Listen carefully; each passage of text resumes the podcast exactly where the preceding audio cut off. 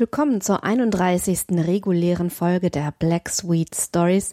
Und nachdem es äh, in den letzten Wochen zwei Specials gegeben hat mit Autoreninterviews, soll es diesmal wieder um Leopold von Sacher-Masochs Venus im Pelz gehen und wir hören, wie die Geschichte von Severin und Wanda weitergeht.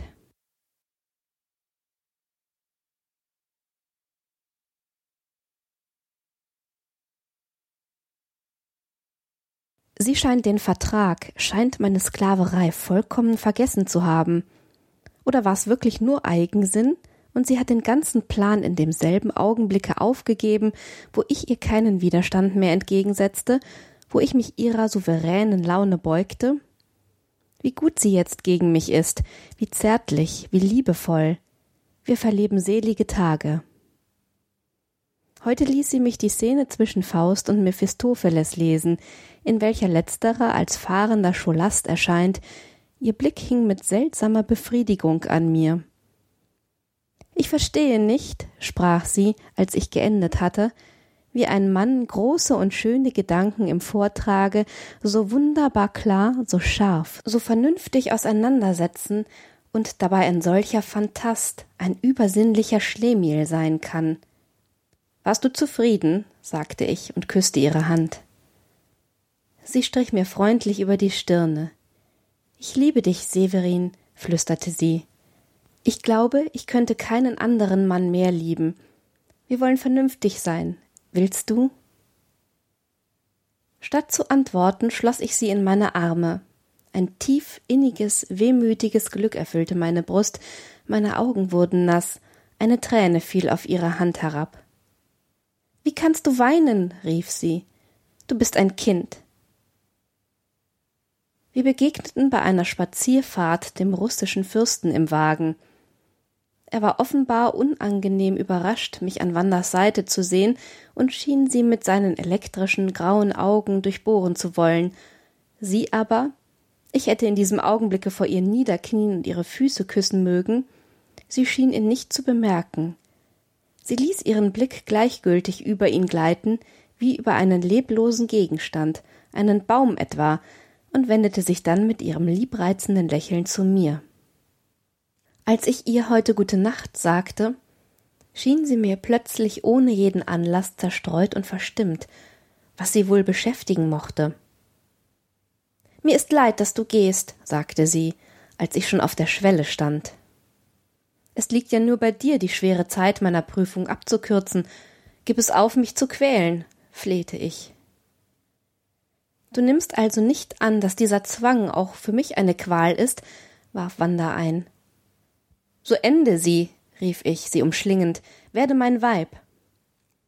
Nie, Severin, sprach sie sanft, aber mit großer Festigkeit. Was ist das? Ich war bis an das Innerste meiner Seele erschrocken. Du bist kein Mann für mich. Ich sah sie an, zog meinen Arm, welcher noch immer um ihre Taille lag, langsam zurück und verließ das Gemach, und sie, sie rief mich nicht zurück. Eine schlaflose Nacht, ich habe so und so viel Entschlüsse gefasst und wieder verworfen. Am Morgen schrieb ich einen Brief, worin ich unser Verhältnis für gelöst erklärte. Mir zitterte die Hand dabei, und wie ich ihn siegelte, verbrannte ich mir die Finger. Als ich die Treppe emporstieg, um ihn dem Stubenmädchen zu übergeben, drohten mir die Knie zu brechen. Da öffnete sich die Türe und Wanda steckte den Kopf voll Papilloten heraus. Ich bin noch nicht frisiert, sprach sie lächelnd. Was haben Sie da? Einen Brief. An mich? Ich nickte. Ah, Sie wollen mit mir brechen, rief sie spöttisch. Haben Sie gestern nicht erklärt, dass ich kein Mann für Sie bin? Ich wiederhole es Ihnen, sprach sie. Also, ich zitterte am ganzen Leibe, die Stimme versagte mir, ich reichte ihr den Brief. Behalten Sie ihn, sagte sie, mich kalt betrachtend. Sie vergessen, dass ja gar nicht mehr davon die Rede ist, ob Sie mir als Mann genügen oder nicht, und zum Sklaven sind Sie jedenfalls gut genug. Gnädige Frau, rief ich empört. Ja, so haben Sie mich in Zukunft zu nennen, erwiderte Wanda, den Kopf mit unsäglicher Geringschätzung emporwerfend. Ordnen Sie Ihre Angelegenheiten binnen vierundzwanzig Stunden. Ich reise übermorgen nach Italien und Sie begleiten mich als mein Diener. Wanda, ich verbitte mir jede Vertraulichkeit, sagte sie, mir das Wort scharf abschneidend. Ebenso, dass Sie ohne dass ich rufe oder klingle bei mir eintreten und zu mir sprechen, ohne von mir angeredet zu sein. Sie heißen von nun an nicht mehr Severin, sondern Gregor. Ich bebte vor Wut und doch, ich kann es leider nicht leugnen, auch vor Genuss und prickelnder Aufregung. Aber Sie kennen doch meine Verhältnisse, gnädige Frau, begann ich verwirrt. Ich bin noch von meinem Vater abhängig und zweifle, dass er mir eine so große Summe, als ich zu dieser Reise brauche. Das heißt, du hast kein Geld, Gregor, bemerkte Wanda vergnügt. Umso besser, dann bist du vollkommen von mir abhängig und in der Tat mein Sklave. Sie bedenken nicht, versuchte ich einzuwenden, dass ich als Mann von Ehre unmöglich. Ich habe wohl bedacht, erwiderte sie fast im Tone des Befehls, dass Sie als Mann von Ehre vor allem Ihren Schwur, Ihr Wort einzulösen haben, mir als Sklave zu folgen, wohin ich es gebiete, und mir in allem zu gehorchen, was ich auch befehlen mag. Nun geh, Gregor. Ich wendete mich zur Türe. Noch nicht, du darfst mir vorher die Hand küssen. Damit reichte sie mir dieselbe mit einer gewissen stolzen Nachlässigkeit zum Kusse, und ich, ich Dilettant, ich Esel, ich elender Sklave, presste sie mit heftiger Zärtlichkeit an meine von Hitze und Erregung trockenen Lippen. Noch ein gnädiges Kopfnicken, dann war ich entlassen. Ich brannte noch spät am Abend Licht und Feuer im großen grünen Ofen, denn ich hatte noch manches an Briefen und Schriften zu ordnen, und der Herbst war, wie es gewöhnlich bei uns der Fall ist, auf einmal mit voller Gewalt hereingebrochen. Plötzlich klopfte sie mit dem Stiel der Peitsche an mein Fenster.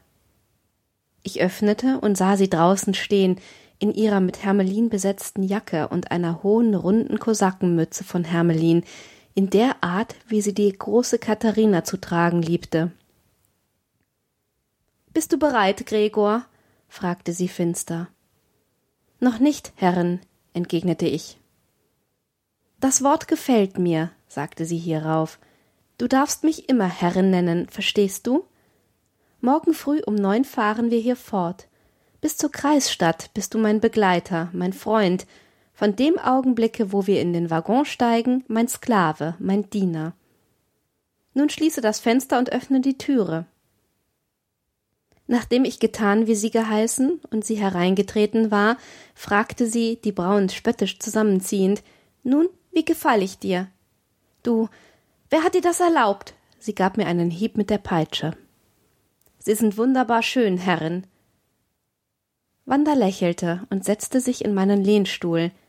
Knie hier nieder, hier, neben meinem Sessel. Ich gehorchte. Küss mir die Hand. Ich fasste ihre kleine, kalte Hand und küsste sie. Und den Mund. Ich schlang meine Arme in leidenschaftlicher Aufwallung um die schöne, grausame Frau und bedeckte ihr Antlitz, Mund und Brüste mit glühenden Küssen, und sie gab sie mir mit gleichem Feuer zurück, die Lider wie im Traum geschlossen, bis nach Mitternacht. Pünktlich um neun Uhr morgens, wie sie es befohlen hatte, war alles zur Abreise bereit, und wir verließen in einer bequemen Kalesche das kleine Karpatenbad, in dem sich das interessanteste Drama meines Lebens zu einem Knoten geschürzt hatte, dessen Auflösung damals kaum von jemandem geahnt werden konnte. Noch ging alles gut. Ich saß an Wandas Seite und sie plauderte auf das liebenswürdigste und geistreichste mit mir wie mit einem guten Freunde über Italien, über Pisemskis neuen Roman und wagnerische Musik. Sie trug auf der Reise eine Art Amazone, ein Kleid von schwarzem Tuche und eine kurze Jacke von gleichem Stoffe mit dunklem Pelzbesatz, welche sich knapp an ihre schlanken Formen schlossen und dieselben prächtig hoben, darüber einen dunklen Reisepelz. Das Haar, in einen antiken Knoten geschlungen, ruhte unter einer kleinen dunklen Pelzmütze, von welcher ein schwarzer Schleier ringsum herabfiel. Wanda war sehr gut aufgelegt, steckte mir Bonbons in den Mund, frisierte mich, löste mein Halstuch und schlang es in eine reizende kleine Masche, deckte ihren Pelz über meine Knie um dann verstohlen die Finger meiner Hand zusammenzupressen. Und wenn unser jüdischer Kutscher einige Zeit konsequent vor sich hinnickte, gab sie mir sogar einen Kuss, und ihre kalten Lippen hatten dabei jenen frischen, frostigen Duft einer jungen Rose, welche im Herbst einsam zwischen den kahlen Stauden und gelben Blättern blüht und deren Kelch der erste Reif mit kleinen eisigen Diamanten behangen hat. Das ist die Kreisstadt. Wir steigen vor dem Bahnhofe aus. Wanda wirft ihren Pelz ab und mir mit einem reizenden Lächeln über den Arm. Dann geht sie die Karten lösen. Wie sie zurückkehrt, ist sie vollkommen verändert. Hier ist dein Billett, Gregor, spricht sie in dem Tone, in welchem hochmütige Damen zu ihren Lakaien sprechen. Ein Billett dritter Klasse, erwiderte ich mit komischem Entsetzen. Natürlich, so fährt sie fort. Nun gib aber acht, du steigst erst dann ein, wenn ich im Coupé bin und deiner nicht mehr bedarf.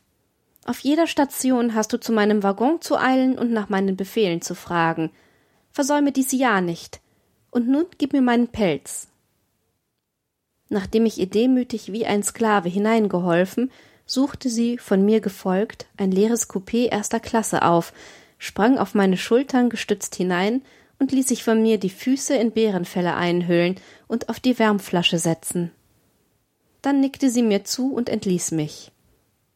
Ich stieg langsam in einen Waggon dritter Klasse, der mit dem niederträchtigsten Tabaksqualm wie die Vorhölle mit dem Nebel des Acheron gefüllt war und hatte nun Muße, über die Rätsel des menschlichen Daseins nachzudenken und über das größte dieser Rätsel, das Weib. So oft der Zug hält, springe ich heraus, laufe zu ihrem Waggon und erwarte mit abgezogener Mütze ihre Befehle. Sie wünscht bald einen Kaffee, bald ein Glas Wasser, einmal ein kleines Souper und ein anderes Mal ein Becken mit warmem Wasser, um sich die Hände zu waschen. So geht es fort. Sie lässt sich von ein paar Kavalieren, die in ihr Coupé gestiegen sind, den Hof machen. Ich sterbe vor Eifersucht und muss Sätze machen wie ein Springbock, um jedes Mal das Verlangte rasch zur Stelle zu schaffen und den Zug nicht zu versäumen. So bricht die Nacht herein. Ich kann weder einen Bissen essen noch schlafen, atme dieselbe verzwiebelte Luft mit polnischen Bauern, Handelsjuden und gemeinen Soldaten, und sie liegt, wenn ich die Stufen ihres Coupés ersteige, in ihrem behaglichen Pelz auf den Polstern ausgestreckt, mit den Tierfellen bedeckt, eine orientalische Despotin, und die Herren sitzen gleich indischen Göttern aufrecht an der Wand und wagen kaum zu atmen. In Wien, wo sie einen Tag bleibt, um Einkäufe zu machen und vor allem die Reihe luxuriöser Toiletten anzuschaffen, fährt sie fort, mich als ihren Bedienten zu behandeln. Ich gehe hinter ihr, respektvoll zehn Schritte entfernt, sie reicht mir, ohne mich nur eines freundlichen Blickes zu würdigen, die Pakete und lässt mich zuletzt wie einen Esel beladen nachkeuchen. Vor der Abfahrt nimmt sie alle meine Kleider, um sie an die Kellner des Hotels zu verschenken und befiehlt mir, ihre Livree anzuziehen, ein Karkusenkostüm in ihren Farben, hellblau mit rotem Aufschlag und viereckiger roter Mütze, mit Pfauenfedern verziert, das mir gar nicht übel steht. Die silbernen Knöpfe tragen ihr Wappen. Ich habe das Gefühl, als wäre ich verkauft oder hätte meine Seele dem Teufel verschrieben. Mein schöner Teufel führte mich in einer Tour von Wien bis Florenz. Statt der leinenen Masuren und fettlockigen Juden leisten mir jetzt krausköpfige Contadini, ein prächtiger Sergeant des ersten italienischen Grenadierregiments und ein armer deutscher Malergesellschaft. Der Tabakdampf riecht jetzt nicht mehr nach Zwiebel, sondern nach Salami und Käse. Es ist wieder Nacht geworden. Ich liege auf meinem hölzernen Ruhebette auf der Folter, Arme und Beine sind mir wie zerbrochen. Aber poetisch ist die Geschichte doch. Die Sterne funkeln ringsum, der Sergeant hat ein Gesicht wie Apollo von Belvedere, und der deutsche Maler singt ein wunderbares deutsches Lied. Nun alle Schatten dunkeln und Stern auf Stern erwacht, welch Hauch der heißen Sehnsucht flutet durch die Nacht, durch das Meer der Träume steuert ohne Ruh, steuert meine Seele deiner Seele zu. Und ich denke an die schöne Frau, die königlich ruhig in ihren weichen Pelzen schläft. Florenz, Getümmel, Geschrei, zudringliche Facchini und Fiaker. Wanda wählt einen Wagen und weist die Träger ab. Wozu hätte ich denn einen Diener? spricht sie. Gregor, hier ist der Schein, hole das Gepäck. Sie wickelt sich in ihren Pelz und sitzt ruhig im Wagen, während ich die schweren Koffer einen nach dem anderen herbeitrage. Unter dem letzten breche ich einen Augenblick zusammen. Ein freundlicher Karabiniere mit intelligentem Gesicht steht mir bei. Sie lacht. Der muss schwer sein, sagte sie, denn in dem sind alle meine Pelze. Ich steige auf den Bock und wische mir die hellen Tropfen von der Stirne. Sie nennt das Hotel, der Fiaker treibt sein Pferd an. In wenigen Minuten halten wir vor der glänzend erleuchteten Einfahrt. Sind Zimmer da? fragt sie den Portier. Ja, Madame. Zwei für mich, eines für meinen Diener, alle mit Öfen. Zwei elegante, Madame, beide mit Kaminen für Sie, entgegnete der Garçon, der herbeigeeilt ist und eines ohne Heizung für den Bedienten. Zeigen Sie mir die Zimmer. Sie besichtigt sie, dann sagt sie kurzweg Gut, ich bin zufrieden. Machen Sie nur rasch Feuer, der Diener kann im ungeheizten Zimmer schlafen. Ich sehe sie nur an. Bringe die Koffer herauf, Gregor, befiehlt sie, ohne meine Blicke zu beachten. Ich mache indes Toilette und gehe in den Speisesaal hinab. Du kannst dann auch etwas zu Nacht essen. Während sie in das Nebenzimmer geht, schleppe ich die Koffer herauf, helfe dem Garçon, der mich über meine Herrschaft in schlechtem Französisch auszufragen versucht, in ihrem Schlafzimmer Feuer zu machen, und sehe einen Augenblick mit stillem Neide den flackernden Kamin, das duftige weiße Himmelbett, die Teppiche, mit denen der Boden belegt ist. Dann steige ich müde und hungrig eine Treppe hinab und verlange etwas zu essen ein gutmütiger Kellner, der österreichischer Soldat war und sich alle Mühe gibt, mich deutsch zu unterhalten, führt mich in den Speisesaal und bedient mich. Eben habe ich nach sechsunddreißig Stunden den ersten frischen Trunk getan, den ersten warmen Bissen auf der Gabel, als sie hereintritt. Ich erhebe mich. Wie können Sie mich in ein Speisezimmer führen, in dem mein Bedienter ist? fährt sie den Garçon an, vor Zorn flammend, dreht sich um und geht hinaus. Ich danke indes dem Himmel, dass ich wenigstens ruhig weiter essen kann. Hierauf steige ich vier Treppen zu meinem Zimmer empor, in dem bereits mein kleiner Koffer steht und ein schmutziges Öllämpchen brennt. Es ist ein schmales Zimmer, ohne Kamin, ohne Fenster, mit einem kleinen Luftloch. Es würde mich, wenn es nicht so hundekalt wäre, an die venezianischen Bleikammern erinnern. Ich muss unwillkürlich laut lachen, so dass es widerhallt und ich über mein eigenes Gelächter erschrecke. Plötzlich wird die Türe aufgerissen und der Garçon mit einer theatralischen Geste, echt italienisch, ruft Sie sollen zu Madame hinabkommen, augenblicklich. Ich nehme meine Mütze, stolpere einige Stufen hinab, komme endlich glücklich im ersten Stockwerke für ihre Türe an und klopfe.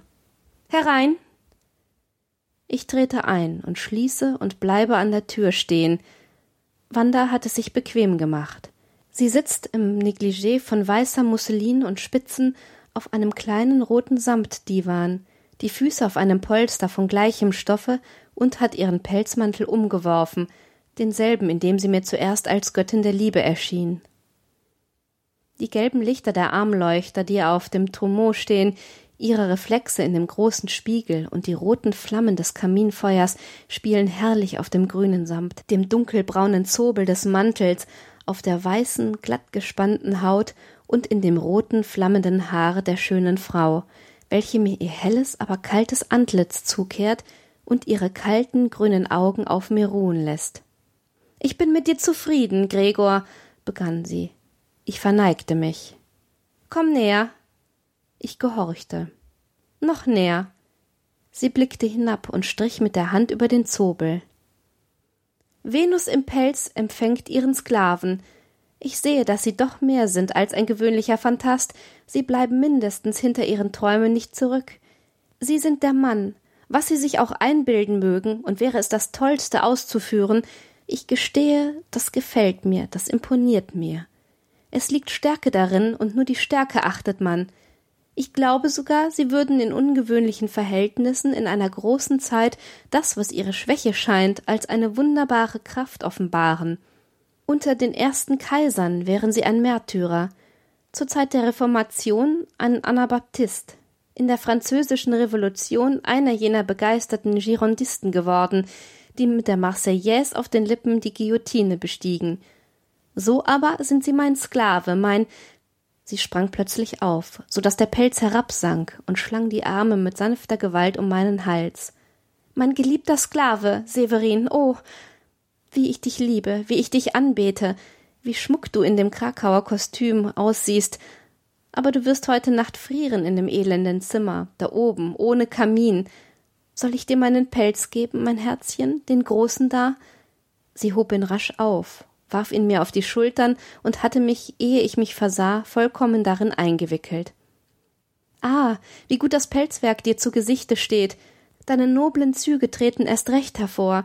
Sobald du nicht mehr mein Sklave bist, wirst du einen Samtrock tragen, mit Zobel, verstehst du? sonst zieh ich nie mehr eine Pelzjacke an. Und wieder begann sie mich zu streicheln, zu küssen.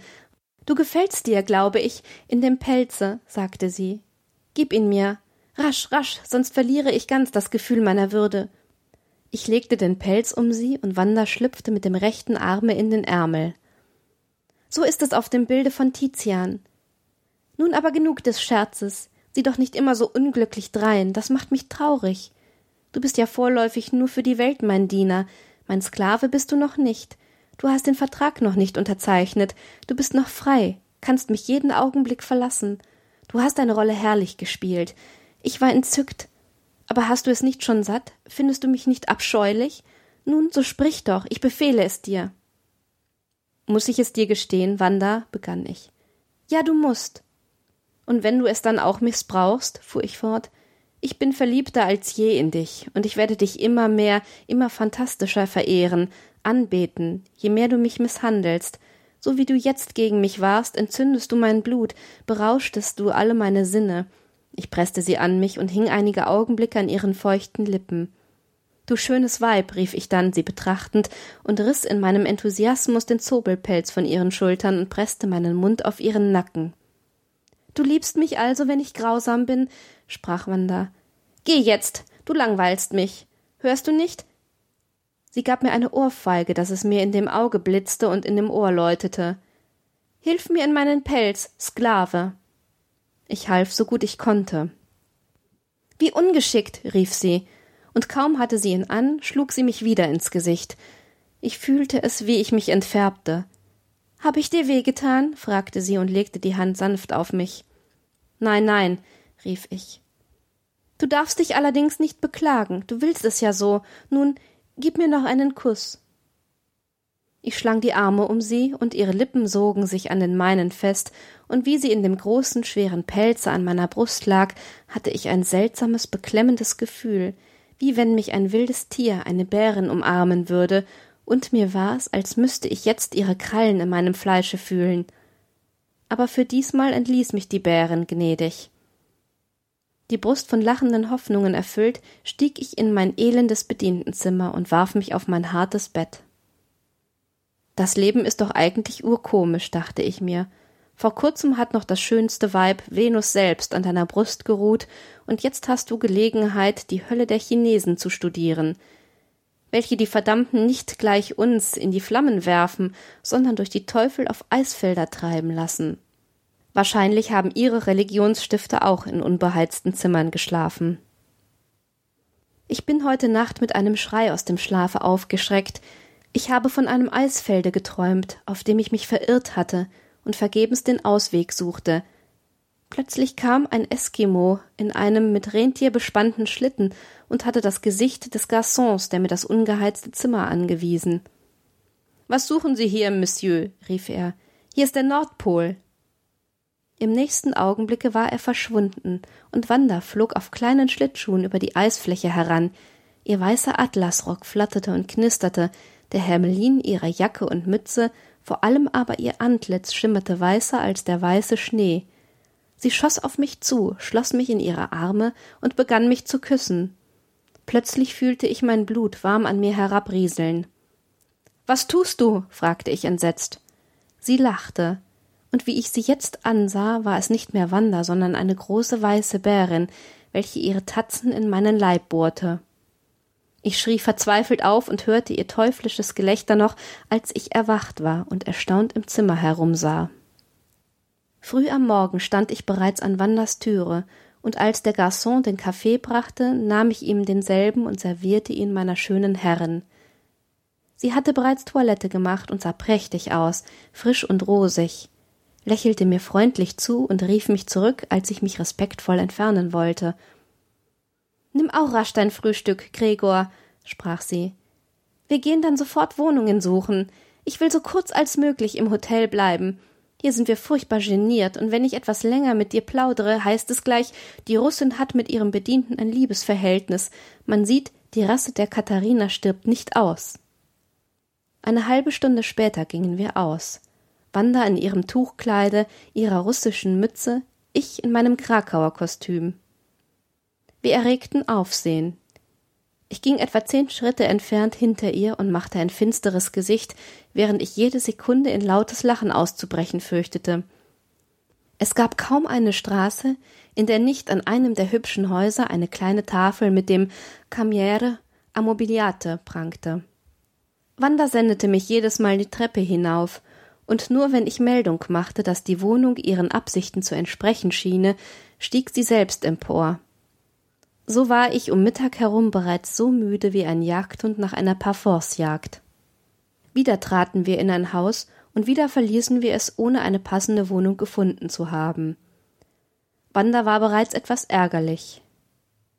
Plötzlich sagte sie zu mir Severin, der Ernst, mit dem du deine Rolle spielst, ist reizend, und der Zwang, den wir uns auferlegt haben, regt mich geradezu auf. Ich halte es nicht mehr aus. Du bist zu lieb. Ich muss dir einen Kuss geben. Komm in ein Haus hinein. Aber gnädige Frau, wendete ich ein. Gregor! Sie trat in die nächste offene Flure, ging einige Stufen der dunklen Stiege hinauf und schlang dann mit heißer Zärtlichkeit die Arme um mich und küsste mich. Ach, Severin, du warst sehr klug. Du bist als Sklave weit gefährlicher, als ich dachte. Ja, ich finde dich unwiderstehlich. Ich fürchte, ich werde mich noch einmal in dich verlieben. Liebst du mich denn nicht mehr? fragte ich, von einem jähen Schrecken ergriffen. Sie schüttelte ernsthaft den Kopf, küsste mich aber wieder mit ihren schwellenden, köstlichen Lippen. Wir kehrten in das Hotel zurück. Wanda nahm das Gabelfrühstück und gebot mir, ebenfalls rasch etwas zu essen. Ich wurde aber selbstverständlich nicht so rasch bedient wie sie, und so geschah es, dass ich eben den zweiten Bissen meines Beefsteaks zum Munde führte, als der Garçon eintrat und mit einer theatralischen Geste rief Augenblicklich zu Madame. Ich nahm einen raschen und schmerzlichen Abschied von meinem Frühstück und eilte müde und hungrig Wanda nach, welche bereits in der Straße stand. Für so grausam habe ich Sie doch nicht gehalten, Herrin, sagte ich vorwurfsvoll, dass Sie mich nach allen diesen Fatiguen nicht einmal ruhig essen lassen. Wanda lachte herzlich. Ich dachte, du bist fertig, sprach sie, aber es ist auch so gut. Der Mensch ist zum Leiden geboren und du ganz besonders. Die Märtyrer haben auch keine Beefsteaks gegessen. Ich folgte ihr grollend, in meinen Hunger verbissen. Ich habe die Idee, eine Wohnung in der Stadt zu nehmen, aufgegeben, fuhr Wanda fort. Man findet schwer ein ganzes Stockwerk, in dem man abgeschlossen ist und tun kann, was man will. Bei einem so seltsamen, fantastischen Verhältnisse, wie es das unsere ist, muss alles zusammenstimmen. Ich werde eine ganze Villa mieten und nun, warte nur, du wirst staunen. Ich erlaube dir jetzt, dich satt zu essen und dich dann etwas in Florenz umzusehen. Vor dem Abend komme ich nicht nach Hause. Wenn ich dich dann brauche, werde ich dich schon rufen lassen. Ich habe den Dom gesehen, den Palazzo Vecchio, die Loggia di Lanzi und bin dann lange im Arno gestanden. Immer wieder ließ ich meinen Blick auf dem herrlichen, altertümlichen Florenz ruhen, dessen runde Kuppeln und Türme sich weich in den blauen, wolkenlosen Himmel zeichneten, auf den prächtigen Brücken, durch deren weite Bögen der schöne gelbe Fluss seine lebhaften Wellen trieb, auf den grünen Hügeln, welche schlanke Zypressen und weitläufige Gebäude, Paläste oder Klöster tragend, die Stadt umgeben. Es ist eine andere Welt, in der wir uns befinden, eine heitere, sinnliche und lachende, auch die Landschaft hat nichts von dem Ernst, der Schwermut der unseren. Da ist weithin bis zu den letzten weißen Villen, die im hellgrünen Gebirge zerstreut sind, kein Fleckchen, das die Sonne nicht in das hellste Licht setzen würde, und die Menschen sind weniger ernst wie wir und mögen weniger denken. Sie sehen aber alle aus, wie wenn sie glücklich wären. Man behauptet auch, dass man im Süden leichter stirbt. Mir ahnt jetzt, dass es eine Schönheit gibt ohne Stachel und eine Sinnlichkeit ohne Qual. Und damit beenden wir diese Folge der Black Sweet Stories und ein weiteres Stück aus der Venus im Pelz. Ich hoffe, es hat euch gefallen. Ich hoffe, ihr schreibt mir bei iTunes eine Bewertung, meldet euch, wenn ihr Fragen habt oder Anregungen. Und ansonsten wünsche ich euch wie immer bis zum nächsten Mal eine wunderbare Zeit und sage Tschüss.